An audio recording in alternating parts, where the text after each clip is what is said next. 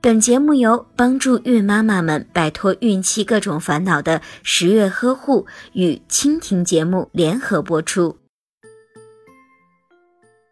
孕期不要将全部的注意力都放在胎儿的身上，孕妈妈也需要多注意一下自己的身体，尤其是乳房。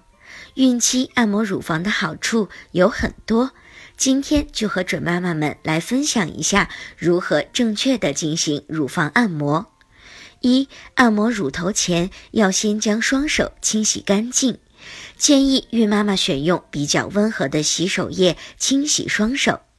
二、将整个乳房用温水清洗干净，尤其是乳头。三，用手托住乳房，从锁骨下乳房基底部，以中指和食指向乳头方向按摩，以拇指和食指揉捏乳头，增加乳头的韧性。建议从孕中期开始，每日按摩两次，每次二十下。